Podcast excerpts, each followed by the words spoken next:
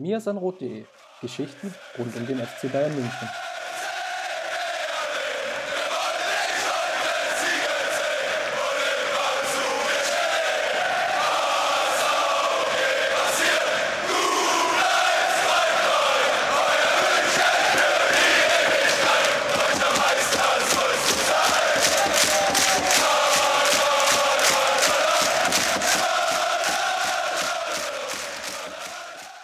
Servus, herzlich willkommen zum Mir sind Rot Podcast, Folge 225 und es könnte keine bessere Nummer für diese Episode und die letzte oder die letzten Tage gegeben. Vor allem die letzten Spiele, wenn man drauf schaut, 5 zu 2, 5 zu 2, na gut, 5 zu 0 oder 0 zu 5, das lassen wir jetzt mal wissentlich unter dem, den Tisch fallen. Nichtsdestotrotz, der FC Bayern zeigt sich bedingt abwehrbereit oder hat schwache Abwehrkräfte. Ja, so, so könnte man es formulieren. Und ich glaube, das ist das Thema der Sendung, das wir heute besprechen. Und ja, wenn ich sage wir, ihr wisst natürlich Bescheid. Der wunderbare Justin Kraft ist an meiner Seite. Grüß dich. Servus, Chris. Ja, wir haben Herbst und äh, in den letzten Jahren gab es ja im Herbst das ein oder andere Mal so eine kleine Grippewelle, die den FC Bayern erwischt hat, ähm, wo, wo man dann sich anscheinend nicht gegen geimpft hat. Und ähm, ja, es sah kurzfristig so aus, als würde diese Grippewelle den FC Bayern wieder treffen. Ähm, aber sie haben das Ruder ja noch mal rumreißen können. Genau, da sollten wir mal drauf schauen. Fangen wir zunächst natürlich wieder bei unserer beliebt-berüchtigten Kategorie rund um den FC Bayern an. Kurzer Rückblick auf die Amateure. Dort im Endeffekt ja, zwei Spiele, die wir zu besprechen haben. Einerseits einen 3 zu 0 Sieg gegen den Club, das haben wir, glaube ich, schon abgearbeitet. Dann ein ganz knapper Sieg gegen Augsburg, gegen die zweite Mannschaft, auch relativ spät mit dem der, der Start der Rückrunde. Und ja, gegen Hauptstadt am Mittwoch, dem 3.11., wir nehmen heute am Donnerstag, dem 4.11. auf, gab es ein 3 zu 3. Beide Spiele eigentlich relativ ähnlich. Ähm, einerseits eine Führung verspielt, jetzt gegen, gegen Hauptstadt ähm, ja, erst zunächst im Rückstand geraten, dann ähm, selber in Führung gegangen. Was dort auch auffällig ist, und das ist eigentlich so wunderbar jetzt übertragbar, auch die, die Amateure sind im Endeffekt nur ja, haben, haben schwache Abwehrkräfte, um mal den Titel der Sendung wieder aufzugreifen. Das Defensiv-Gesamtkonstrukt passt nicht. Und ich glaube, das haben wir schon relativ häufig besprochen. Lange Zeit konnte das die Offensive auch, auch sehr gut wegdrücken, durch einfach eine überragende Chancenverwertung, natürlich auch durch frühe, zum Teil auch hohe Ergebnisse, wo dann natürlich dann einfach Gegner auch mental gebrochen wurden, das kann man, glaube ich, so sagen.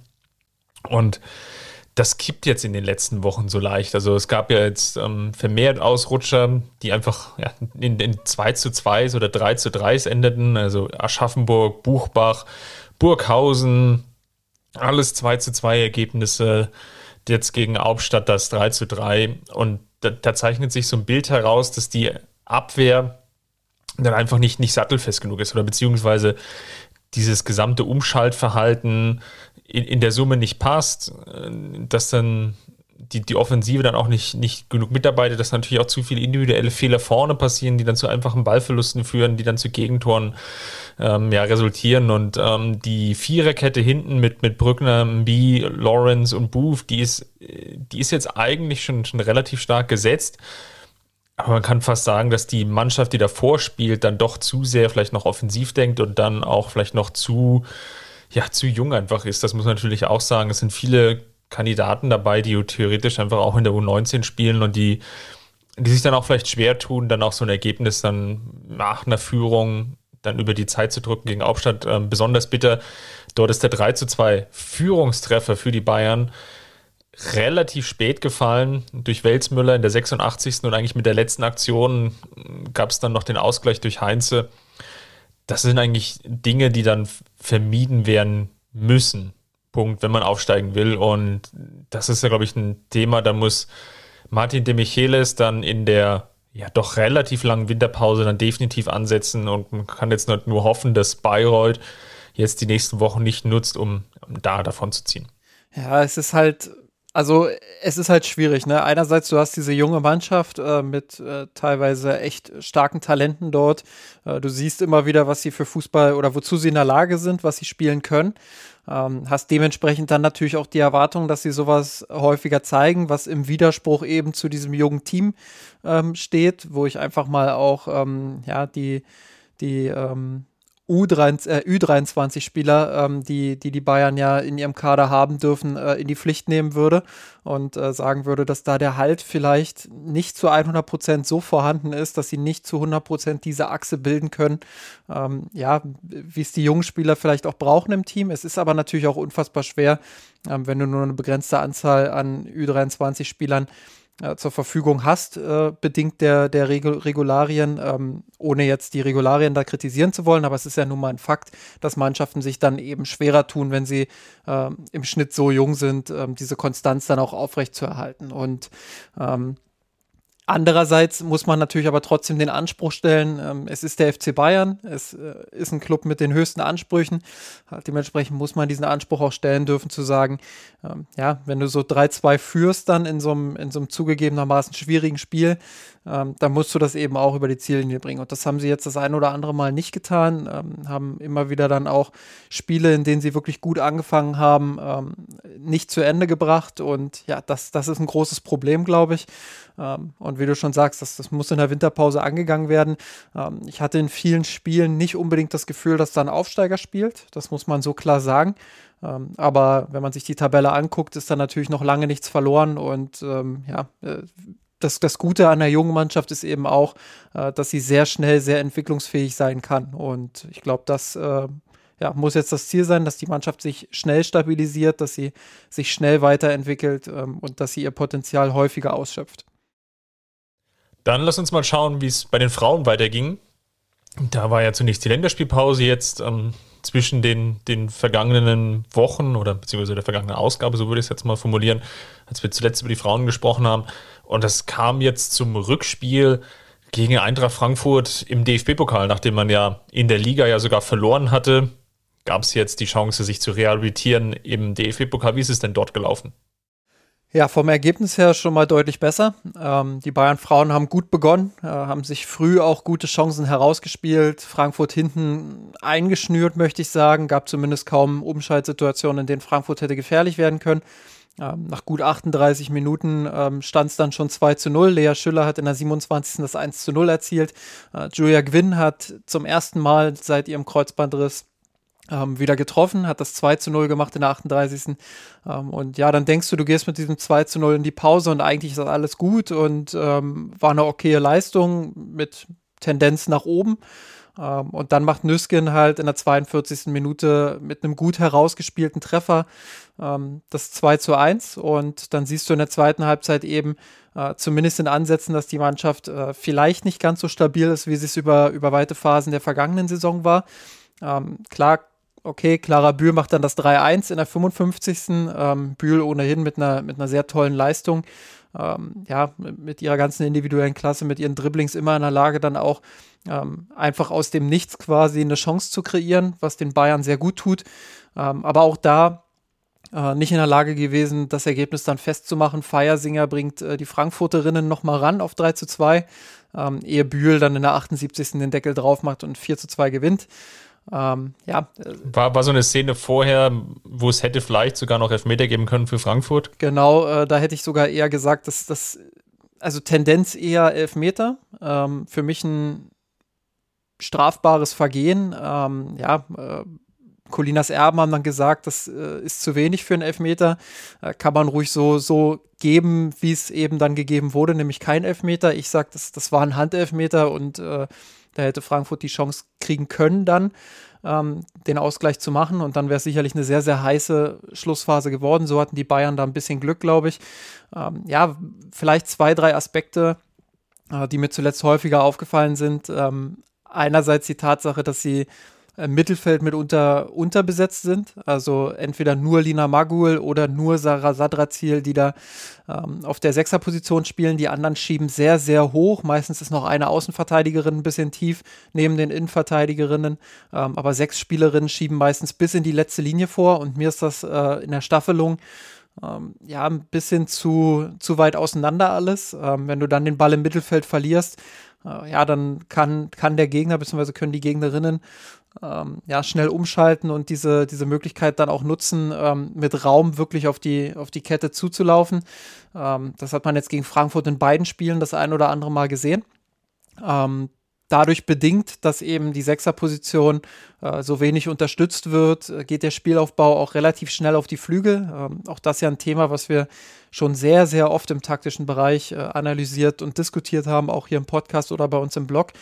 Ähm, das Problem ist einfach, wenn der Ball schnell auf die Flügel geht, ähm, dass, dass der Gegner relativ simpel verschieben kann und äh, die Räume relativ schnell zustellen kann. Also, du bist am Flügel einfach begrenzt durch die Außenlinie in deinem Aktionsradius, ähm, kannst den Ball nur diagonal oder, oder quer wieder in die Mitte bringen oder eben die Linie entlang spielen. Ähm, ich muss sagen, die Bayern lösen das in der einen oder anderen Situation noch ganz gut, besetzen die Halbräume dann ganz gut, äh, überladen dort äh, und, und schaffen es auch, sich das eine oder andere Mal durchzukombinieren. Ähm, aber es wäre schon variabler im, im, in der Spielanlage, wenn sie es auch mal schaffen würden, äh, ja, mehr übers Zentrum zu eröffnen und das Zentrum einfach auch enger zu besetzen, um dann vielleicht auch besser ins Gegenpressing zu kommen. Weil wenn du einen breiten Aufbau hast, sind die Abstände natürlich auch in der Breite relativ groß. Ähm, und, und dann ist es auch schwer, bei einem Ballverlust wieder direkt an den Ball zu kommen. Und das ist so ein bisschen das, ja, wo die Bayern-Frauen den ein oder anderen Konter zu viel zuletzt kassiert haben. Ähm, auf individueller Ebene ja, muss man Lea Schüller einfach im Moment äh, herausheben, die fast in jedem Spiel ein Tor macht, ähm, ja, sich sensationell auch am, am Spiel beteiligt. Sie hat jetzt ähm, bei Instagram Live mit, mit BR Sport ähm, also dem Bayerischen Rundfunk, äh, hat sie gesagt, wenn es was gibt, wo sie sich noch verbessern kann, dann ist es so ein bisschen das, das Ball festmachen, wie man das so schön nennt, also mit dem Rücken zur Gegenspielerin ähm, einen Ball festmachen und dann ähm, eine gute Entscheidung zu treffen. Ähm, würde ich zustimmen, das ist vielleicht einer der Schwachpunkte, den sie noch hat, aber ansonsten, äh, wie sie sich am Spiel beteiligt, wie sie die Tore vorne macht, ähm, ist schon allererste Sahne. Ja, das ist schon klasse. Dann äh, Clara Bühl habe ich genannt, immer in der Lage, dann auch ähm, ja, aus dem Nichts Chancen zu kreieren oder selbst Tore zu machen. Äh, Julia Gwynn, da freut es mich aktuell, dass sie, dass sie immer besser wieder reinkommt nach ihrer Verletzung, hat sicherlich auch noch Luft nach oben, was, in der, was die Entscheidungsfindung angeht. Ähm, aber gerade ihre Flexibilität ist natürlich auch wichtig. Hat jetzt lange Linksverteidigerin gespielt, jetzt war ähm, Caro Simon zurück, ähm, dann ist sie auf die Rechtsverteidigerposition gerückt, um dort einfach äh, Hannah Glas so ein bisschen auch mal eine Pause zu gönnen. Ähm, also diese Flexibilität ist einfach äh, richtig stark von ihr und ähm, ja, ist sehr sehenswert, was sie macht. Ähm, richtig herausheben würde ich noch äh, Dallmann aktuell, die äh, auf der Zehnerposition fast überall ist und ähm, so ein bisschen Thiago-esque ähm, die Löcher stopft, die strukturellen, die einfach taktisch vorhanden sind. Ähm, ganz, ganz wichtig für die Mannschaft. Ähm, ja, und äh, analog zu, zu unserem äh, ja, positive und negative Spieler der Woche würde ich auch noch eine nennen, ähm, wo ich so ein bisschen in Anführungsstrichen enttäuscht bin. Äh, das ist äh, Saki Kumagai, äh, wo ich einfach das Gefühl habe, dass sie nicht so richtig auf der Höhe ist aktuell, macht den ein oder anderen Fehler auch mal, äh, nicht nur im Spielaufbau, sondern, sondern auch in der Verteidigungsarbeit, rückt beispielsweise dann äh, beim Gegentor, beim ersten Gegentor gegen Frankfurt, rückt sie zu schnell raus aus der Kette, macht dadurch den Raum auf. Ähm, ja, das, das ist für eine erfahrene Spielerin wie sie auf diesem Niveau ähm, aktuell nicht gut genug, muss ich sagen. Ja, da vermisse ich auch so ein bisschen äh, Marina Hegering aktuell. Ja, und äh, ich erhoffe mir, dass sie, dass das nur Anfangsanlaufschwierigkeiten äh, sind. Ähm, vielleicht hängt es auch ein bisschen mit diesem strukturellen Problem zusammen, das ich vorhin beschrieben habe, dass sie nicht sich so im Spielaufbau einbringen kann, wie sie es äh, bei Lyon oft getan hat.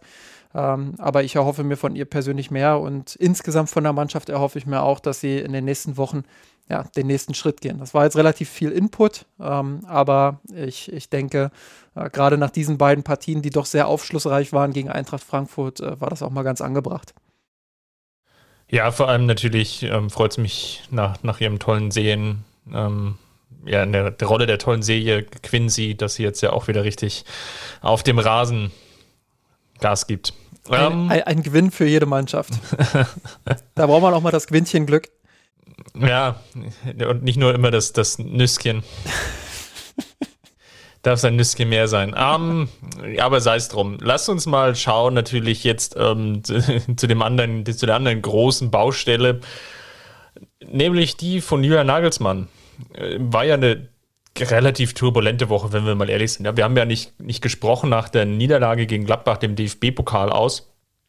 Obwohl es natürlich da eigentlich schon fast angebracht gewesen wäre, einfach mal drauf zu schauen, was jetzt wirklich komplett im Detail schiefgelaufen ist. Sag's wie es ist, wir haben den Notfall-Podcast nicht geliefert. Dafür sollten wir uns rügen. Dafür, ja, dafür sollten wir uns auch die, die, die entsprechende Kickernote 6 abholen. Aber lass uns trotzdem mal über das Spiel sprechen, weil ich glaube, man hat dann auch sowohl gegen Union Berlin als jetzt auch gegen Benfica natürlich noch, noch weitere Baustellen gesehen.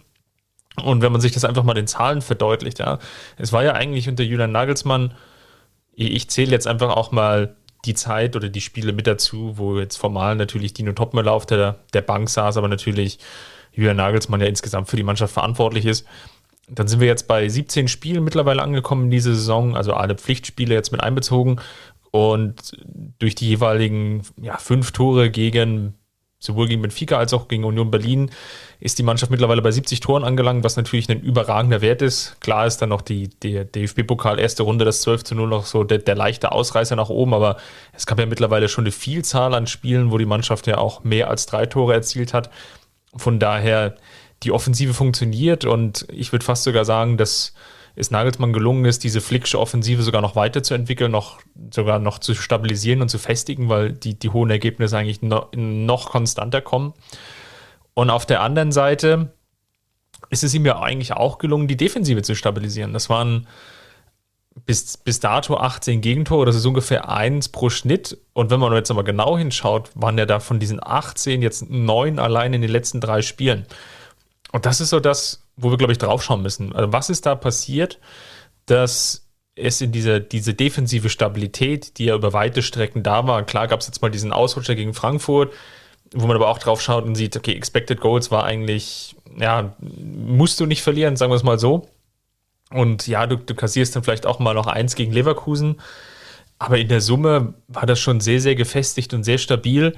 Und was ist da passiert in Gladbach? Weil, wenn man jetzt ja auf die Aufstellung schaut. Lass mich mal ganz kurz noch, äh, noch ja, das mit gerne. Zahlen so ein bisschen nochmal untermauern, um das einfach auch noch klarer zu machen, was du gerade gesagt hast. Ähm, also Bayern, wie du ja gerade richtig gesagt hast, hat in drei Spielen jetzt, in den letzten drei Spielen, so viele Gegentore kassiert wie in 14 davor. Ähm, das, das Durchschnittsergebnis pro Spiel bis Gladbach, äh, bis Gladbach war 4,28 zu 0,64. Das ist ja sensationell. Also das muss man sich mal auf der Zunge zergehen lassen.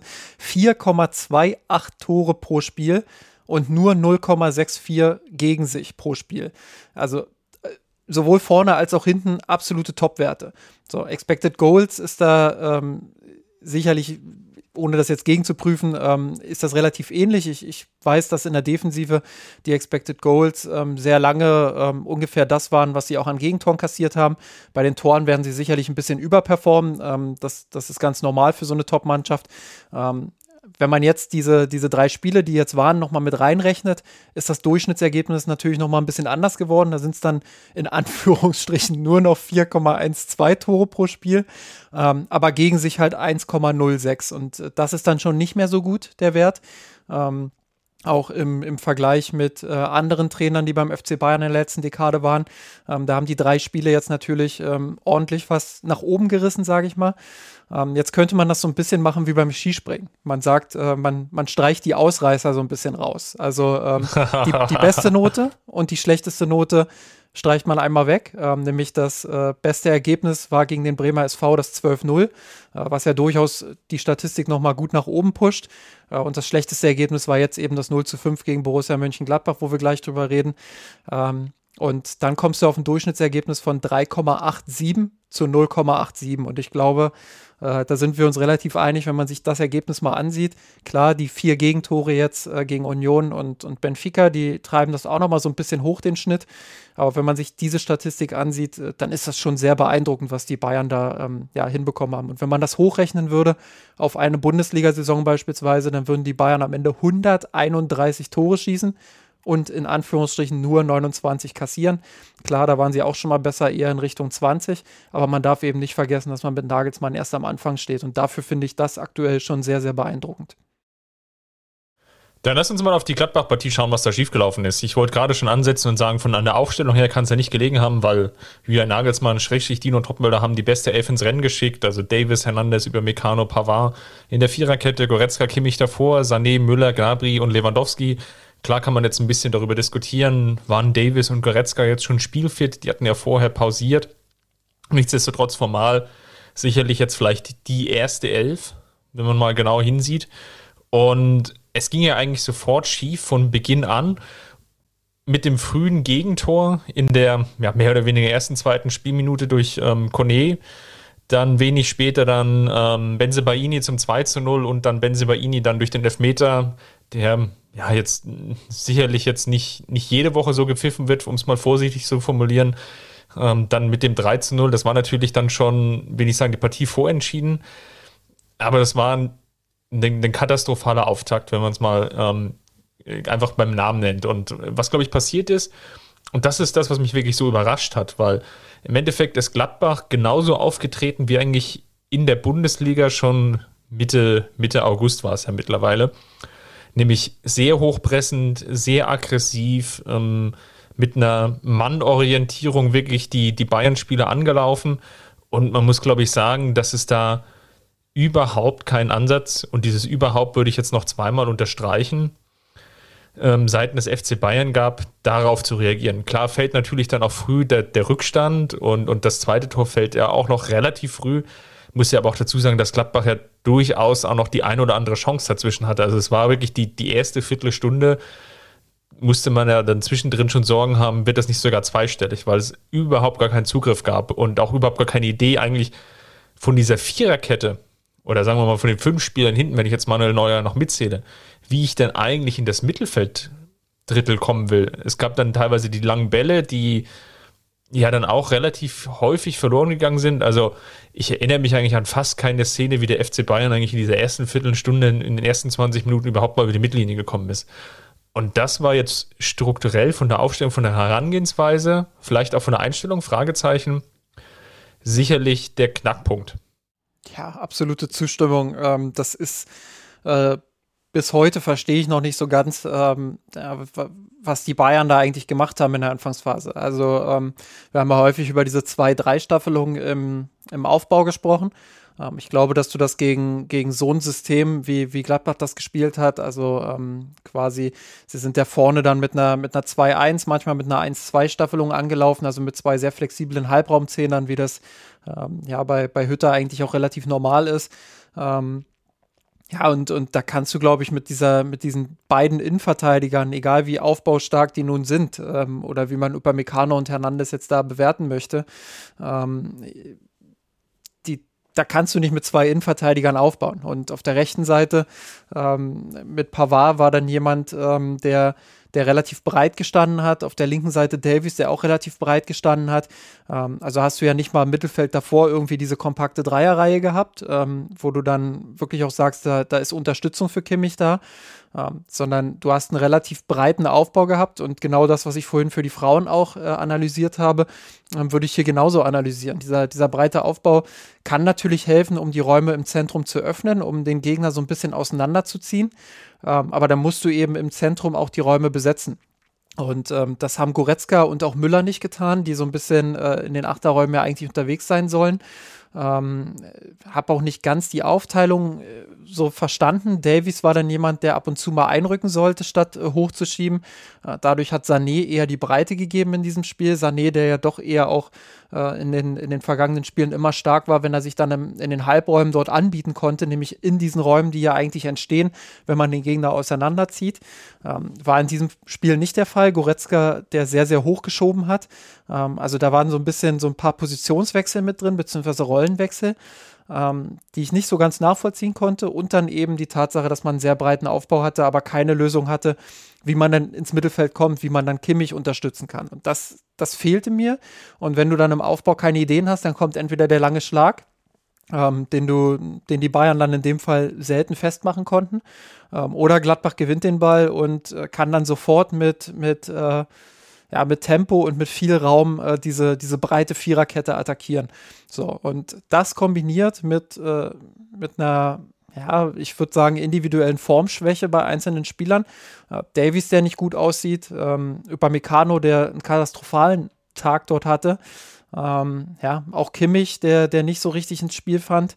Ähm, Goretzka, der in der Rückwärtsbewegung, da muss man sich bloß mal das 2-0 anschauen, äh, eigentlich kaum existent war. Ähm, das, das hat einfach alles von Anfang an nicht funktioniert. Und was dann, glaube ich, nach, spätestens nach dem 2-0 passiert ist, ist, dass die Mannschaft der eigenen Spielidee oder dem eigenen Matchplan zumindest in Teilen nicht mehr so richtig vertraut hat. Das heißt, du hast im Kopf dann oder du hast gemerkt, dass einzelne Spieler äh, wie Leroy Sané, Serge Gnabry, Lucas Hernandez oder auch Alfonso Davies, aber auch andere äh, versucht haben, das auf eigene Faust zu lösen, statt äh, dem, dem Matchplan zu vertrauen. So, und dadurch ist die Mannschaft, und das habe ich wirklich schon lange nicht mehr bei den Bayern gesehen, in ihre Einzelteile zerfallen. Und ähm, das, das konnte Gladbach ähm, mit aller Qualität, die sie haben, ähm, ja, wunderbar ausspielen und äh, hat das Ding dann quasi in der ersten Halbzeit schon nach Hause gebracht. Ja, ich glaube, du hast es angesprochen, die individuelle Formschwäche von einigen Spielern ist sicherlich auch ein Grund für die Gegentore, die wir jetzt vermehrt gesehen haben. Also klar waren jetzt einige taktische Dinge dabei, gegen Gladbach, die jetzt schiefgelaufen sind, vielleicht gerade beim, beim 1-0 und 2-0, aber natürlich jetzt auch das 4-0. Oder nehmen wir das, wir erstmal ähm, von vorne an, das 3-0 mit dem Elfmeter, ähm, wo, wo Hernandez ja, etwas zu ungestüm reingeht, sicherlich dann auch etwas Pech dabei, dass es dann den, den Elfmeter-Pfiff gibt. Nichtsdestotrotz, klar, bei einem Stand von 2 zu 0 darf dir das dann eigentlich nicht passieren, dass du dann noch so früh noch einen Elfmeter herschenkst, in Anführungsstrichen aber natürlich vor allem über Meccano, der, du hast es ja schon angesprochen, einen rabenschwarzen Tag hatte und der natürlich auch gerade beim 4 zu 0 unglaublich schlecht aussieht, einfach sich da so verschätzt bei dem langen Ball und, und Embolo dann eigentlich nahezu dieses oder fast jedes 1 zu 1 Duell gewonnen hatte. Also diese, diese Restverteidigung, die natürlich bedingt ist durch die sehr hohe Offensive und natürlich gerade in so einem K.O.-Spiel, wenn du dann zurücklegst, dann ja noch mal extremer ähm, vorgetragen wird.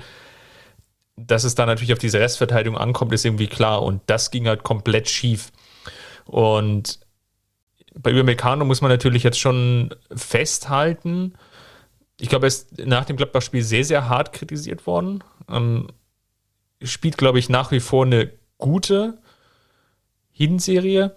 Aber, und das ist, glaube ich, der größte Kritikpunkt, den man ihm jetzt machen muss, und das war gegen Frankfurt schon so leicht auffällig, ähm, weil da war er auch nicht ganz, ganz schuldlos bei den Gegentoren.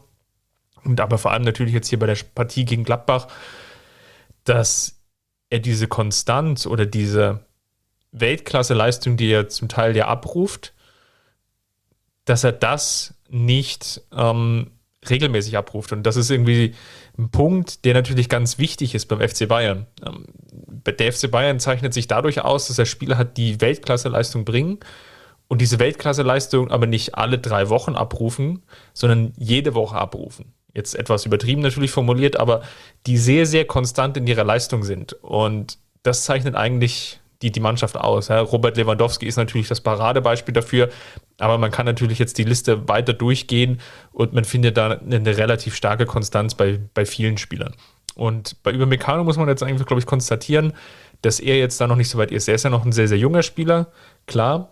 Hat jetzt auch schon sehr viel Verantwortung übernommen, muss man auch da, dazu sagen. Die, die Abwehrkette ist jetzt einfach ja, neu gebildet und vielleicht auch nicht, nicht ganz so sattelfest, weil es doch immer wieder einzelne Wechsel gibt. Auf der linken Seite äh, fällt, ist, ist Davis einzelne Mal ausgefallen, auf der rechten Seite Pavard jetzt auch nicht die, die die Personale, die da wirklich komplett sattelfest ist. Und ja, man muss jetzt konstatieren, dass es auf jeden Fall zumindest von der Konstanz her noch nicht das Niveau ist, was man sich sicherlich von ihm erhofft hat. Ja, muss man, glaube ich, auch bloß mal in die Vergangenheit schauen. Ähm, wurde ja auch auf Twitter relativ äh, kontrovers diskutiert. Ähm, ich, ich, finde, dass man da durchaus den Vergleich zu Jerome Boateng auch so ein bisschen ziehen kann. Äh, der ja, der ja auch lange gebraucht hat in seiner Karriere, bis er wirklich dann auch mal zu konstanten Leistungen fähig war. Ähm, das ist noch ein großer Schritt, den, den Upamecano vor sich hat, aber er ist eben auch erst, äh, was ist er, 23 oder so.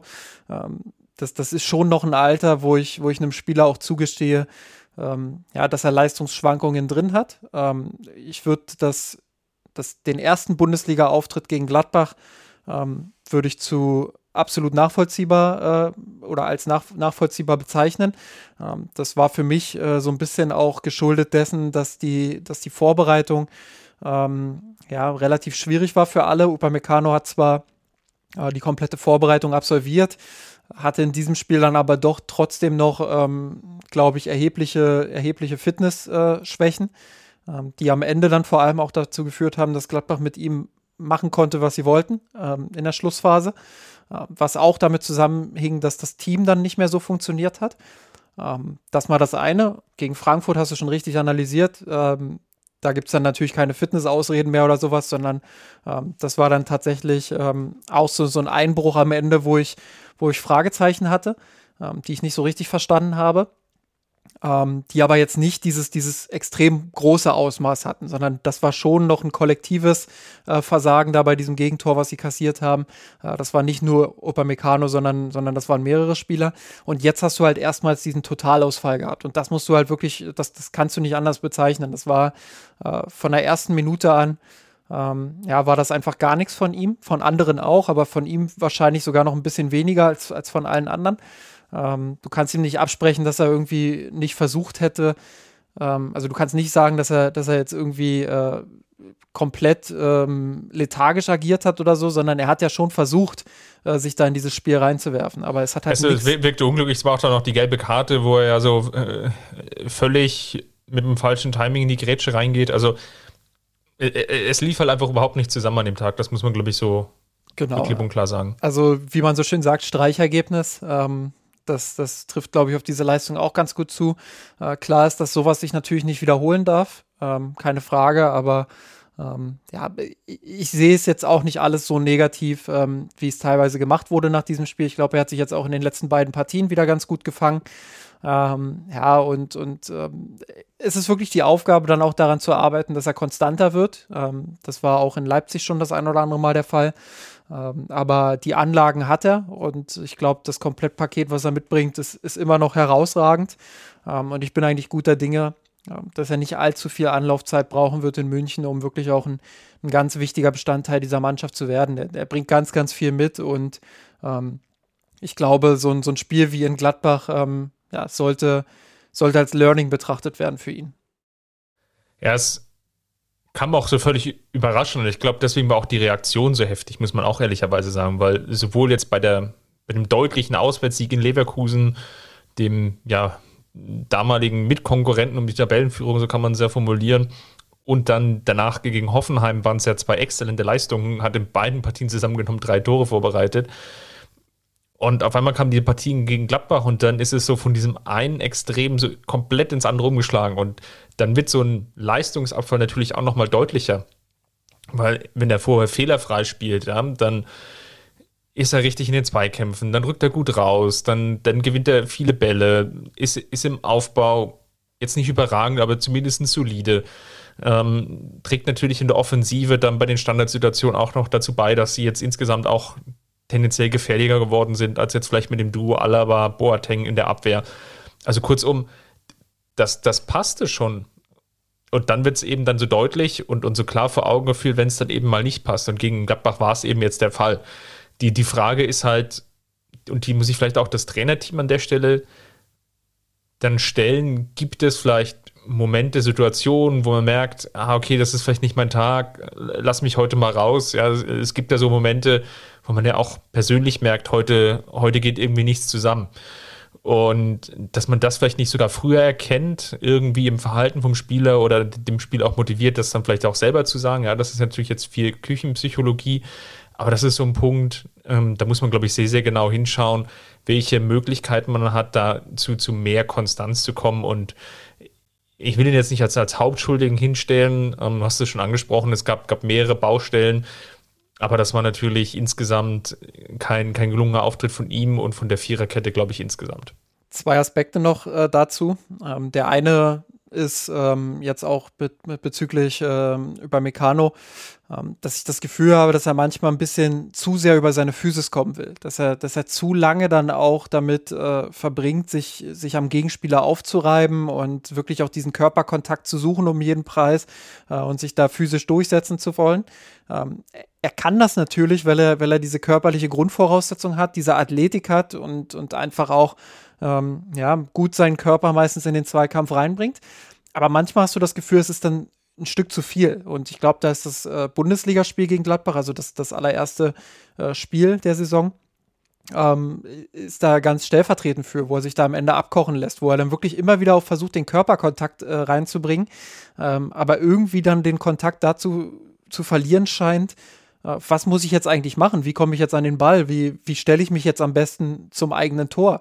Ähm, und da habe ich das Gefühl, er, er kommt da manchmal wie in so einen Rausch rein, will unbedingt diesen Zweikampf gewinnen, aber vergisst dabei die taktische Integrität. Und glaube, das ist so, so eine Sache, ähm, ja, woran, woran das Trainerteam noch mit ihm arbeiten muss und auch arbeiten wird. Ähm, und der zweite Aspekt, ähm, nochmal auf das Team insgesamt bezogen, ähm, weil du vorhin auch gesagt hattest, äh, wenn du hoch stehst, gehst du natürlich auch ein gewisses Risiko und äh, die Restverteidigung muss dann relativ viel wegverteidigen. Ich glaube, das war gegen Gladbach gar nicht so sehr das Problem. Ich, ich glaube, da können wir eher dann in anderen Partien drüber sprechen, aber gegen Gladbach war ja eher das Problem, dass die Bayern gar nicht hinten so richtig rausgekommen sind, dass sie gar nicht geschafft haben, irgendwie nach vorn zu kommen.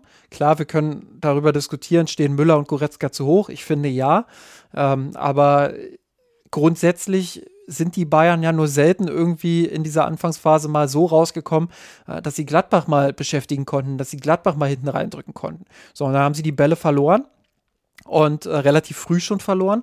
Und dann haben sie es nicht geschafft, diese Löcher wieder zu stopfen. Ich glaube, das war ähm, nicht so das Problem, dass sie hoch stehen, so generell, sondern dass eher das Problem ist, dass sie strukturell nicht gut gestanden haben. Dass das Zentrum zu offen war, dass die Abstände zu groß waren, äh, dass sie zu breit aufgestellt waren. Äh, und Gladbach konnte das dann eben sehr, sehr gut nutzen. Und dann kam eben noch das hinzu, was ich vorhin stellvertretend an Goretzka festgemacht habe, äh, dass die Rückwärtsbewegung einfach äh, ganz, ganz schwach war und ja, die Spieler, die vorne waren, ähm, nicht im Vollsprint darum bemüht waren, die Löcher wieder zu schließen, ähm, sondern dass sie eher hinterhergetrabt sind und sich ein Stück zu sehr darauf verlassen haben, dass die Restverteidigung das für sie löst. Und ähm, ja, das war gegen Gladbach ein sehr offensichtliches Problem neben ganz, ganz vielen anderen. Ist natürlich dann auch so eine Partie, wenn du so stark unter Druck stehst vom, vom gegnerischen Pressing. Klar kann das jetzt Gladbach natürlich nicht über 90 Minuten so spielen. Das ist natürlich dann so eine Personalie Müller schon spannend ich glaube, das haben wir das ein oder andere Mal schon diskutiert. Und was er natürlich einfach als Schwäche in so, einem, in so einer Partie hat, ist, dass einfach seine Ball-an-Mitnahme und natürlich auch sein Passspiel dann vielleicht nicht die, die absolute Weltklasse sind oder nicht dem, dem Niveau der Rest der Mannschaft entsprechen. Und dann hast du natürlich dann auch einen Spieler, ich will nicht sagen, den du durchschleppst, das ist natürlich dann auch zu hart formuliert, der aber an der einen oder anderen Stelle dann vielleicht nicht ganz so gut passt. Ähm, und damit will ich mir jetzt gar nicht die sonstigen Qualitäten wie im Gegenpressing und dann im, natürlich im Räume öffnen, gerade wenn natürlich Mannschaften hinten drin stehen, dann willst du ja immer eine Müller in der Mannschaft haben. Aber gerade in so einer Partie wie gegen Gladbach fällt es natürlich dann auch nochmal auf, dass er natürlich dann in dieser Mittelfeldrolle, wie, wie er ja aktuell da vorgesehen ist, auf dieser Achterposition, dass er dann, ich will nicht sagen, eine, eine, Fehlbesetzung ist, aber wo du dann vielleicht tendenziell eher vielleicht mit einem anderen Spieler ähm, spielen möchtest oder Müller vielleicht weiter vorne brauchst oder ähm, ja, wahrscheinlich dann tendenziell eher weiter vorne brauchst und vielleicht nochmal einen ganz anderen Ansatz wählen musst, um einfach diese Druckphasen ähm, dann vielleicht auch spielerisch, taktisch besser zu überstehen. Interessanter Punkt. Ähm, ich hatte den Gedanken tatsächlich eher bei Leon Goretzka, ähm, zumindest in der aktuellen Verfassung ähm, wo ich so das Gefühl hatte, äh, da wären Jamal Musiala vielleicht gar nicht so schlecht gewesen auf der Position, ähm, der sich da zwischen den Räumen so ein bisschen oder zwischen den Linien so ein bisschen anbieten kann, der den Spielaufbau entlastet ähm, und der mit seiner Wendigkeit dann eben auf der Acht ähm, ja so in der Lage ist, diese, diese Mannorientierungen von Gladbach aus so ein bisschen aufzubrechen. Und ähm, das hat mir gefehlt. Ähm, Goretzka im Moment nicht so äh, an dieser Leistungsspitze, ähm, wie, man, wie man sich das vielleicht ähm, von ihm wünscht. Finde ich zumindest. Äh, taucht häufig ab aktuell wieder. So dieses, dieses Problem, was wir auch ähm, ja, früher mal, sage ich mal, kritisiert haben, ähm, taucht jetzt wieder ein bisschen häufiger auf bei ihm. Und ähm, ja, deshalb äh, habe ich eher das Problem dort so in die Richtung gesehen, aber ich kann dir natürlich äh, für dieses Spiel nur beipflichten. Das war auch von Thomas Müller relativ wenig. Ähm, hat kaum Also vielleicht, vielleicht, vielleicht, sind wir gar nicht so weit voneinander entfernt. Ich glaube, wir haben beide das, das Problem gesehen. Und wir haben es jetzt einfach nur an unterschiedlichen Personalien festgemacht. Vielleicht ist es auch die Kombination aus beiden, ja. Ähm, vielleicht sowohl Goretzka als auch Müller und natürlich gerade dem Spiel, dass es dann zu wenig Spieler gibt, die sich dann auch im, stärker im Aufbau beteiligen, die dann auch Situationen mal auflösen können, wie so ein Thiago vielleicht ähm, früher, ich will jetzt nicht sagen, dass es dass du jetzt in dieser Partie Thiago gebraucht hättest, aber so ein Spieler, der dann auch mal im Mittelfeld in diese Drucksituation einfach auch mal durch einen Dribbling lösen kann, ähm, durch eine Körpertäuschung, einfach mal ein, zwei Gladbacher dann aussteigen lässt, um dann Überzahlsituationen zu schaffen, dass du mal überhaupt in die Situation kommst, mal eine Seitenverlagerung zu spielen, eine, dass, dass Gladbach auch, auch selber reagieren muss, weil sie jetzt merken, okay, wir gewinnen nicht jeden Zweikampf oder wir, wir können durch das Pressing den nicht den Querpass erzwingen, wodurch wiederum ja, ein anderer Spieler die Chance hat, auch wiederum in den Zweikampf zu kommen. Also gerade das, was wir am Anfang ja sehr, sehr stark in dieser Partie gesehen haben, dass du das spielerisch nicht auflösen konntest. Und das war sicherlich das Problem, dass sowohl Goretzka, hast du ja sicherlich auch richtig angesprochen, als auch Müller das vielleicht nicht so gut konnten an der Stelle. Und ähm, das ist sehr, sehr spannend. Ähm, und, und ich glaube, das ist vor allem dann für die nächsten Partien spannend, wo du vielleicht auch so einen Gegner wie Gladbach dann erwartest, die einfach auch die Qualität haben, so ein hohes Pressing zu spielen. Ich glaube, ähm, man kann als Gegenbeispiel oder, oder nicht als Gegenbeispiel, sondern als, als Beispiel, das so deine These auch nochmal unterstreicht, ähm, kann man das erste Spiel von Hansi Flick in Gladbach ähm, als Cheftrainer sich mal ranziehen. Ähm, das haben sie verloren, 1 zu 2, ja. Aber wenn man sich die erste Halbzeit dort nochmal angucken würde, ähm, das, das war extrem dominant, was Bayern da gespielt hat in der, in der Anfangsphase. Und ähm, da hat Kimmich damals, wenn ich mich richtig erinnere, ähm, als Rechtsverteidiger agiert und Thiago auf der 6. Und vorne war Müller im Halbraum. Und dieses Dreieck, das hat René Maric dann, dann auch gesagt, der damals Co-Trainer war, das hat die Gladbacher schon sehr, sehr beschäftigt. Und äh, da, da haben sie keinen Zugriff gefunden mit, mit ihrem Pressing. Und ähm, ich glaube, das unterstreicht auch nochmal das, was du gesagt hast. Ähm, wenn, du, wenn du so diese Verbindung hast, wenn du diese Abstände auch hast und wenn du diese technisch begabten Spieler dort im Zentrum hast, ähm, dann, dann bist du auch in der Lage, ein mannorientiertes Pressing oder ein hohes, druckvolles Pressing, äh, selbst wenn es, müssen ja nicht unbedingt Mannorientierung sein, aber wenn es eben Mannorientierung dann mal sind, so wie jetzt, dann hast du dann eben auch die Qualität, das mal zu überspielen. Und ähm, das hat in dieser Partie eben gefehlt. Und äh, vielleicht fehlt so ein Spielertyp auch generell gerade im Kader. Ähm, Kimmich kann sehr, sehr viel und ich finde, ähm, er macht das auch auf absolutem Top-Niveau auf der Sechserposition. Aber gerade wenn er dann so allein gelassen wird wie in diesem Spiel, ähm, dann merkst du halt schon, dass, dass auch er an seine Grenzen kommt. Und das ist völlig normal. Ähm, aber da braucht es dann eben einen zweiten Spieler, der ihn unterstützt. Goretzka hat das äh, in den vergangenen Monaten das ein oder andere Mal echt sehr gut gemacht. Ähm, so gut, dass ich sogar ein Stück weit überrascht war, wie gut er das kann. Ähm, aber in, in der letzten ja, in den letzten ein, zwei, drei, vielleicht sogar vier Wochen ähm, ist das nicht mehr ganz so oft der Fall. Äh, warum kann ich nicht beantworten, das weiß ich nicht. Ähm, das, das müsste man äh, vielleicht, da müsste man vielleicht erstmal wissen, was ist die, was ist überhaupt seine taktische Rolle? Ähm, was will Nagelsmann von ihm? Wie will er ihn einsetzen? Äh, wie ist seine Verfassung aktuell? Äh, dafür wissen wir aktuell einfach zu wenig. Ähm, aber ähm, ja, da würde sicherlich ein Spieler weiterhelfen, der, der zumindest in solchen Situationen dann diese technischen Qualitäten hat. Mir fiel da Musiala ein, aber ich kann auch verstehen, dass Nagelsmann da vielleicht Bedenken hat, äh, wenn es dann ins Gegenpressing geht, wenn es dann äh, in, die, in die Zweikämpfe gegen den Ball geht. Da hat Musiala schon noch äh, ordentlich Luft nach oben äh, und deshalb äh, hat er wahrscheinlich nicht auf ihn gesetzt. Noch ein Aspekt, glaube ich, den jetzt mal langsam losgelöst aus dieser Gladbach-Partie, sondern auch mal geschaut, was lief jetzt ähm, bei Union Berlin jetzt auch falsch. Da würde ich vielleicht mal exemplarisch diesen zweiten Gegentreffer herausnehmen. Ich glaube, was jetzt auch auffällig wird und wo Julian Nagelsmann sich sicherlich Ideen machen muss, ist, die Viererkette hat ja eine, eine ganz spezielle Funktion bei ihm. Und die eindrückenden Außenverteidiger, die haben wir ja schon häufiger angesprochen. Und das führt dann auch teilweise dazu, dass natürlich ähm, so Spieler wie Hernandez, aber auch über Meccano dann schon sehr schnell sehr weit rausrücken müssen. Und teilweise führt das dann auch zu Unterzahlsituationen. Und das hatte ich jetzt das Gefühl, das war jetzt das Problem beim Spiel äh, gegen Union Berlin, beim, beim 4 zu 2 Gegentor, wo einfach dann Süle war das dann an der Stelle, ähm, der ja dann ähm, ja, auf, auf dieser rechten Seite dann vor das Problem gestellt wurde, eigentlich in so eine Unterzahlsituation reinzukommen, wo einfach ein langer Ball gespielt wird und Union einfach mit, mit zwei Spielern attackiert und der, der Rechtsverteidiger dann zu weit oben steht oder zu weit eingerückt ist und dann der, der Innenverteidiger in den ungewolltes oder ja eigentlich für ihn unvorteilhaftes Duell geschickt wird. Klar macht das Süle dann eher, eher schlecht, weil er zwar sich dann richtig entscheidet, aber dann im Zweikampf dann ähm, doch, doch zurückhaltend ist und dann den, den Querpass zulässt und nicht den, die, die Chance, die er ja so halb hatte, dann das Duell noch zu gewinnen, ähm, ja, dann, dann nicht nutzt. Aber was ich damit sagen will, ist, ich glaube, das ist so ein Angriffsmuster, dass sich, glaube ich, viele Mannschaften, die jetzt gegen den FC Bayern spielen, sich dann sehr, sehr genau anschauen werden. Äh, wie kann ich die sehr hochstehenden, die sehr hochstehende Viererkette mit zum Teil eingerückten Außenverteidiger, wie kann ich die einfach über lange Bälle hinter die Kette, so auf, auf Höhe der Außenlinie, wie kann ich die attackieren?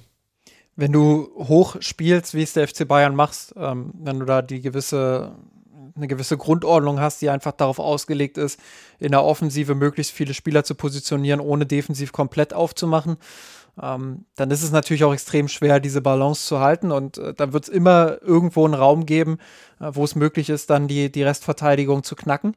Ähm, ich glaube, was halt vor allem wichtig ist, ist, dass die Bayern ähm, im Gegenpressing wieder strukturierter und aggressiver werden. Und ähm, ja, diese. Das war beim, beim ersten Gegentor gegen Union, Entschuldigung, dass ich da reingehe. Das war natürlich beim ersten Gegentreffer das Problem. Da stand es natürlich dann auch schon früh 3 zu 0. Und äh, dann merkt man, dass so ein Teil nicht richtig ins Pressing geht. Die, die ähm, das Mittelfelddrittel kann dann schnell überspielt werden. Dann war es halt Tolisso, der natürlich jetzt mit der relativ wenigen Spielpraxis, die er hat, zwar noch an den Ball kommt, aber dann eben auch wiederum einen leichten Fehler macht und dann, dann, dann stehst du einfach auch relativ schlecht. Der Ballverlust im letzten Drittel ist immer ungut und ähm, hat dann an der Stelle auch zum Gegentor äh, geführt. Klar ist es natürlich dann aus dem spitzen Winkel und der wird auch nicht jede Woche so fallen. Nichtsdestotrotz, der Fehler fängt eigentlich schon vorne an, wie du es jetzt gerade beschrieben hast, nämlich dass die Spieler dann nicht mehr gut genug ins Pressing gehen. Genau, du musst also Druck auf den Ball bekommen, das ist äh, ganz, ganz entscheidend. Ähm, dafür brauchst du eine gewisse Grundstruktur. Und ich glaube, dass es da so ein bisschen aktuell dran hapert, dass sie zu selten in ihre Struktur kommen, wo sie dann die Ballverluste, die sie in ihrem Spiel haben, ähm, bedingt durch das Risiko, dass sie dann auch eingehen im Passspiel, ähm, wo sie die dann einfach direkt wieder weit wegverteidigen können. Ähm, das, das haben sie ganz oft in dieser Saison besser gemacht als in den letzten drei Spielen. Ähm, ja, und, und ich glaube, da müssen sie wieder dran arbeiten, dass sie sauberer werden im Gegenpressing, dass sie aber vor allem schon mit dem Ball sauberer werden, dass sie ähm, ja, die Abstände zueinander im Blick haben, dass sie die nicht zu groß werden lassen. Ich glaube, das war auch gegen Benfica und Union wieder das ein oder andere Mal der Fall, ähm, dass sie da die Abstände zu groß haben werden lassen, dass dann ähm, ja, äh, ein Spieler beispielsweise äh, das Risiko eingegangen ist, seine Position mal zu verlassen und dann in die Spitze zu stoßen. Äh, wenn wir jetzt diese zwei, drei Staffelungen nehmen und dann die fünf vorne, die, die mal unterschiedlich gestaffelt sind, die sehr flexibel unterwegs sind, ähm, dann passiert es auch mal, dass aus dieser Dreierkette vor der Zweierkette ähm, Spieler nach vorn gehen, einfach um so einen Überraschungsmoment zu erzeugen. Das ist auch gut, das äh, dürfen sie natürlich auch machen und müssen sie auch machen, ähm, um eine gewisse Dynamik zu erzeugen. Ähm, aber da musst du halt schauen, wie sicherst du diesen Vorstoß ab? Wie, wie bringst du in Ballnähe dann wieder die Spieler so in Position, äh, dass du das absichern kannst und dass du, ähm, dass du dann den langen Ball unterbinden kannst, äh, bevor, er bevor er dann kontrolliert gespielt werden kann. Und ähm, das, das ist, glaube ich, entscheidend. Da gibt es noch die ein oder andere Stellschraube, die das Trainerteam ähm, ja, noch, noch drehen kann. Ähm, gerne, gerne schiebe ich da noch rein. Ähm, Entschuldigung, dass ich dir schon wieder zwischengehe. Aber wer das ähm, zweite Gegentor von Benfica noch vor Augen hat, ähm, das ist genau so eine Szene, glaube ich, worauf du anspielst, Justin. Dass Sabitzer dann einen relativ simplen Fehlpass in der Mitte spielt, du dann natürlich eine schlechte Positionierung hast. Also Sabitzer darf diesen Fehlpass natürlich nie im Leben spielen. Ja. Und dann, dann stehst du relativ schlecht, um überhaupt eigentlich so eine Pressing-Situation zu kommen. Und was es dann Benfica natürlich sehr, sehr gut macht auf der anderen Seite ist, dass sie dann mit, mit ein, zwei schnellen Schritten, Kombinationen das komplette Mittelfeld überspielen und dann natürlich mit Tempo auf die Kette laufen. Und das ist natürlich für eine Viererkette immer relativ schlecht. Dann war die noch relativ sch schlecht auch wiederum abgestimmt, ähm, bedingt durch die vielen Wechsel. Also Richards kam ja dann unter anderem auch rein, ähm, Niang Su, der ja ähm, sein Champions League-Debüt gegeben hat, zumindest jetzt für den FC Bayern. Und die, die wirken dann auch nicht so ganz, wer rückt jetzt raus? Ähm, spielen wir jetzt auf Abseits oder lassen wir uns jetzt noch, noch weiterfallen? Und dann ähm, spielt, glaube ich, Mario dann auch den, den Pass natürlich exzellent im, im richtigen Moment. Aber dennoch ein Tor, was natürlich vermeidbar ist, vor allem, ähm, weil sie, weil es einfach vorne schlecht anfängt. Ja? Ähm, Fehlpass, Fehler Nummer eins, plus Fehler Nummer zwei, sie kommen einfach schlecht ins Gegenpressing und dadurch kann das Mittelfeld sehr schnell überbrückt werden. Zwei Aspekte muss man da natürlich auch wieder mit ins Feld führen. Ich glaube, einerseits die Tatsache, dass Jürgen Nagelsmann jetzt äh, schon sehr gefehlt hat an der Seitenlinie. Ähm, das hat man gegen Benfica dann, dann auch in vielen Szenen wieder gesehen. Klar, es sind jetzt auch wieder zwei Gegentore gewesen, ähm, aber das Spiel war ja schon wieder deutlich besser als das, was gegen Union gezeigt wurde ähm, und auch deutlich besser als das, was, was gegen Gladbach vor allem auch gezeigt wurde. Da hat man einfach auch gemerkt, wie sehr er fehlt mit, mit seinem ganzen Coaching. Dino Topmöller ist einfach ein anderer Typ. Ähm, der, der schaut sich das eher in Ruhe an, während Nagelsmann ja doch äh, sehr häufig auch eingreift und dann immer wieder auch die Spieler zu sich ranwinkt, um die Abstände dann während des Spiels zu korrigieren. Ähm, das, das ist schon was, dieses aktive Coaching, ähm, ja, was, was glaube ich gefehlt hat in den vergangenen Partien. Ähm, und was jetzt gut ist, dass, dass die Bayern das wieder haben. Ähm, und der zweite Aspekt ist, dass man nicht vergessen sollte, ähm, ja, dass äh, dass die Bayern immer noch am Anfang dieser, dieser vermeintlichen Ära, mal sehen, ob es eine wird, aber ähm, dass die Bayern da immer noch am Anfang stehen mit, mit Julian Nagelsmann. Und wenn man dann andere Clubs sieht, wie viele Probleme sie äh, mit ihrem neuen Trainer haben, dann ist es bemerkenswert, jetzt auch nochmal referierend auf die Zahlen, die ich vorhin äh, ja, äh, vorgetragen habe, ähm, dann ist es schon beeindruckend, wie weit die Bayern einfach sind und, und ähm, wie gut sie das aktuell lösen und wie viel von Nagelsmanns Grundidee äh, schon zu sehen ist. Und äh, dass es da immer noch Luft nach oben gibt und Abstimmungsprobleme gibt oder dass der ein oder andere Automatismus nicht funktioniert oder dass die Mannschaft dann, äh, wenn sie dann mal höher unter Druck gesetzt wird und besser unter Druck gesetzt wird und sie vielleicht einen schlechten Tag hat, ähm, dass sie da eher wieder in alte Muster zurückfällt, äh, ist, glaube ich, noch ganz normal. Und äh, das ist eine Entwicklung, die sie jetzt gehen müssen. Und äh, es ist besser, das jetzt in dieser Phase der Saison zu erleben, äh, als es dann im, im, April oder Mai zu erleben. Und ähm, da geht es, glaube ich, jetzt dran anzusetzen. Ähm, die Dinge zu verbessern, anzusprechen, ähm, vor Augen zu führen, auch in der Videoanalyse. Ähm, ja, und dann ähm, möglichst schnell dann auch äh, darauf zu reagieren. Gut, dann machen wir mal einen Haken dran an die letzten drei Spiele und kommen zum Ende unseres Podcasts natürlich noch zu der beliebt berüchtigten Kategorie. Du hast sie vorhin ja schon mal angesprochen. In Anlehnung an Halloween, das können wir, glaube ich, ja noch so stehen lassen. Süßes oder Saures? Wer war denn ja, eher, eher auf der süßen Seite in den letzten drei Spielen? Ähm, ja, ich, ich würde mal mit. Schwer, schwer, ne? Schwer, mit, wenn man natürlich alle oder viele Spieler natürlich auch diese Gladbach-Partie als, als Kontor einfach mitbringen. ja, klar, aber äh, es gab ja auch zwei, zwei Spiele, ähm, die, die sehr positiv waren und ähm, wo die Mannschaft sich auch gut reingearbeitet hat. Äh, insofern nicht ganz so schwer, jetzt äh, einen Spieler zu finden. Die, die Schwierigkeit liegt eher darin, wieder einen auszuwählen äh, unter mehreren. Ähm, ich würde aber mal mit Serge Gnabry gehen, der aktuell ja nach nach durchaus kleineren Anfangsschwierigkeiten ähm, eine sehr wichtige Rolle einnimmt. Ähm, allgemein hätte man, glaube ich, jeden von den, von den Flügelspielern aktuell äh, wählen können, aber äh, bei Gnabry fällt es mir halt besonders auf, dass er, dass er sehr aktiv eingebunden ist aktuell im Spiel, ähm, viele kluge Dinge macht, viel Torgefahr auch mitbringt ähm, und, und langsam anfängt, äh, in Form zu kommen für die Bayern. Ja, kann man, kann man glaube ich, mitgehen. Ich würde, ja, es ist so, jeder, jeder hat irgendwie so eine herausragende Partie gehabt und dann teilweise Partien, wo es jetzt schwächer gelaufen ist. Ich würde trotzdem mal mit Robert Lewandowski gehen, der sich einfach sehr, sehr abgezockt wieder zeigt. Also im Vergleich jetzt vielleicht zu den, den Wochen zuvor, wo er durchaus die ein oder andere Torchance hat liegen lassen, hatte ich jetzt in Abseits eines Meters ist mir völlig klar gegen Benfica jetzt schon den Eindruck, dass er auch nach der Niederlage gegen Gladbach dann Verantwortung übernommen hat. Also ähm, gerade bei der Partie gegen Union Berlin, als er dann den, den Freistoß sich dann nimmt und dann das äh, frühe wichtige 2 zu 0 erzielt. Oder sei es dann auch ähm, bei den, den herausragend herausgespielten Treffern ähm, jetzt gegen Benfica. Also von daher, da, da versucht nochmal jemand was draufzupacken Richtung Ballon d'Or-Wahl. Ja, würde so, ich, würd ich zum, auch mitgehen. Äh, kommen wir mal zum Sauren. Ja, schon, schon deutlich einfacher, oder? Ähm, also, ich, ich werde mich jetzt nicht äh, am Übermecano-Bashing äh, beteiligen. Ähm, ich glaube, dazu. Das haben wir ja vorhin schon genug gemacht. Ich glaube, ich glaube, das ist, äh, das ist jetzt ähm, ausreichend diskutiert, äh, nicht nur hier bei uns, sondern, sondern auch überall anders. Ähm, Vertraue darauf, dass er, dass er daraus lernen wird und ähm, schnell das abhaken kann. Sah ja die letzten beiden Spiele auch gut aus. Ähm, ich gehe mal mit Josua Kimmich. Ähm, ja, schließt da jetzt auch so ein bisschen den Bogen zu den fehlenden Abwehrkräften. Ähm, hab das Gefühl, er ist so ein bisschen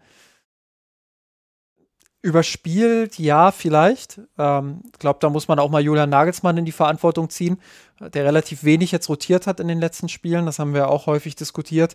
Ähm, glaube, wäre mal Zeit, ähm, dass, er, dass er eine Pause bekommt, ähm, auch eine längere Pause, vielleicht mal ein Spiel komplett draußen sitzt.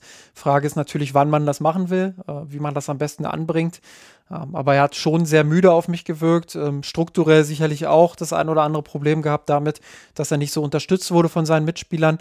Ähm, muss dazu sagen, er hat jetzt auch wieder gegen, gegen Benfica vier Tore direkt mit eingeleitet. Also ähm, das, das spricht dann eher nicht dafür, dass er, dass er irgendwie schlecht drauf ist, aber er hat halt immer wieder so diese kleinen Momente, die man von ihm nicht mehr gewohnt ist, wo er die Bälle verliert, wo er, ähm, wo er dann einfach ähm, nicht so richtig dann ins, ins Gegenpressing kommt, wo er ähm, ja unbedacht einfach auch wirkt.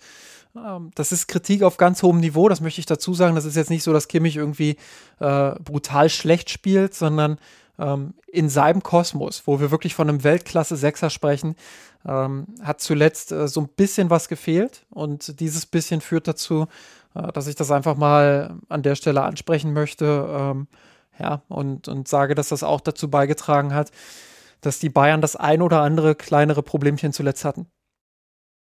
Dann schließt sich ja auch fast der Kreis, weil ich habe mir Marcel Sabitzer rausgepickt, der ja zumindest in den engeren Kandidatenkreis dann fallen würde für denjenigen Spieler, der Joja Kimmich dann an der Stelle ja mal ersetzen würde, um, um ihm etwas Luft zu geben. Er, er wirkte natürlich sehr, sehr unglücklich. Also klar, nach, dem, nach der Benfica-Einwechslung dann der große Fehler.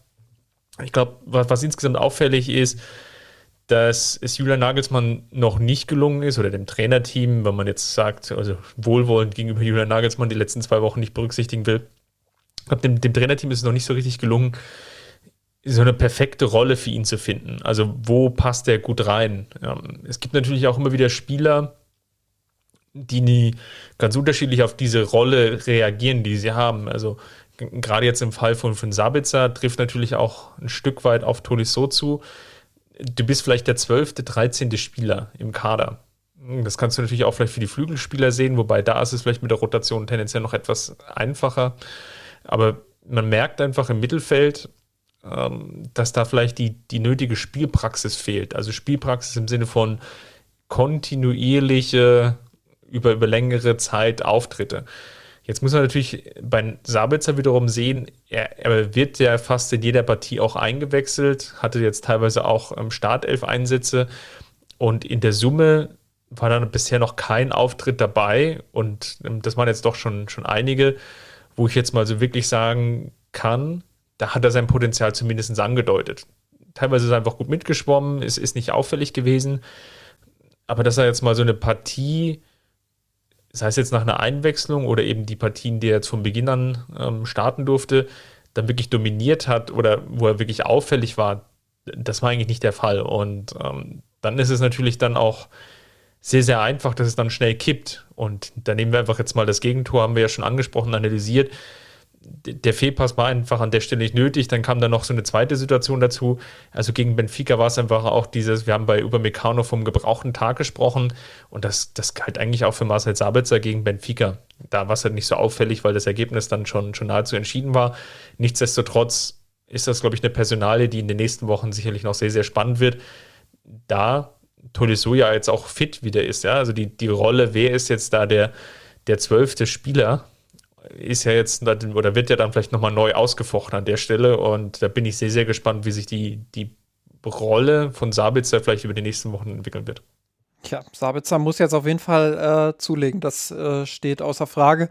Auch er hat natürlich äh, alles, alles Recht dazu, ähm, für sich zu beanspruchen, dass er dass er noch neu ist, ähm, auch wenn, wenn das jetzt mittlerweile schon äh, 16, 17, 18, keine Ahnung, Pflichtspiele sind. Ähm, ja, es, es ist schon auch schwer, immer sich äh, gerade in so ein, in so ein funktionierendes Team dann auch zu integrieren. Aber so langsam wird es an der Zeit, ähm, dass er dann auch zeigt, äh, warum der FC Bayern ihn geholt hat. Keine Frage. Wunderbar, dann haben wir ja die, die Woche gnadenlos aufgearbeitet. Vielen Dank. Falls es euch gefallen hat, hinterlasst uns gerne einen Kommentar im Blog unter der kurve.missanrot.de oder geht einfach über die Missanrot-Seite, klickt auf den entsprechenden Podcast-Artikel und schaut dann bei uns in der Kurve vorbei und diskutiert ähm, darüber mit wie ihr das jetzt gesehen habt, ähm, ja, zum Beispiel jetzt mit dem Süßen oder Sauren der Woche oder was jetzt für euch jetzt nochmal der, der Grund war, warum es jetzt gegen Gladbach ähm, nicht so lief und vor allem vielleicht auch in der Defensive insgesamt. Ansonsten sind wir natürlich dann auch unter Twitter unter Rot zu erreichen oder ja, wenn es euch besonders gut gefallen hat, könnt ihr uns natürlich noch gerne eine Rezension hinterlassen ähm, bei iTunes. Das hilft uns einfach dort ähm, gesehen zu werden. Klammer auf, Klammer zu, nur wenn es euch wirklich gefallen hat. Schaut auch gerne mal bei, bei YouTube vorbei. Ähm, da haben wir jetzt auch das ein oder andere Video zuletzt ähm, hochgeladen, wo wir, wo wir Nagelsmanns, äh, die Nagelsmann-Taktik so ein bisschen äh, analysieren, wenn man das dann die Nagelsmann-Taktik nennen kann. Aber ähm, ja, da gehen wir so ein bisschen auf seine Grundstruktur äh, unter anderem ein oder, oder auch auf das Spiel gegen, gegen Borussia Mönchengladbach, wenn ihr sagt, ihr habt noch nicht genug davon, äh, über dieses 0 zu 5 zu erfahren, äh, woran es denn nun gelegen hat, ähm, dann, dann schaut gerne mal in dieses Video rein. Ähm, genau, und äh, hinterlasst auch dort gerne Kommentare und äh, Feedback. Das war's und ja, dann hören wir uns dann vor allem hoffentlich dann gesund und munter dann nächste Woche wieder, wenn es die Partie FC Bayern gegen SC Freiburg zu analysieren geht. Erster gegen Dritter. Wer hätte das gedacht am 11. Spieltag und ähm, ja, wenn vor allem dann parallel Dortmund gegen Leipzig läuft, dass das nicht Erster gegen Dritter ist, sondern Bayern gegen Freiburg. Aber auch das werden wir dann wie in gewohnter Manier dann ausführlich hier besprechen. Bis dahin, macht's gut, Servus. Servus von dir, von unserer Wir haben den Kampf gewonnen, den Tod erklommen, der Haien hat's gemacht. Ich hab geträumt von dir, von unserer Welt. Wir haben den Kampf gewonnen, den Tod erklommen, der Haien hat's gemacht. Ich hab geträumt von dir unsere Windlinger. Wir haben den Kampf gewonnen, den Drohnen kommen der Haie.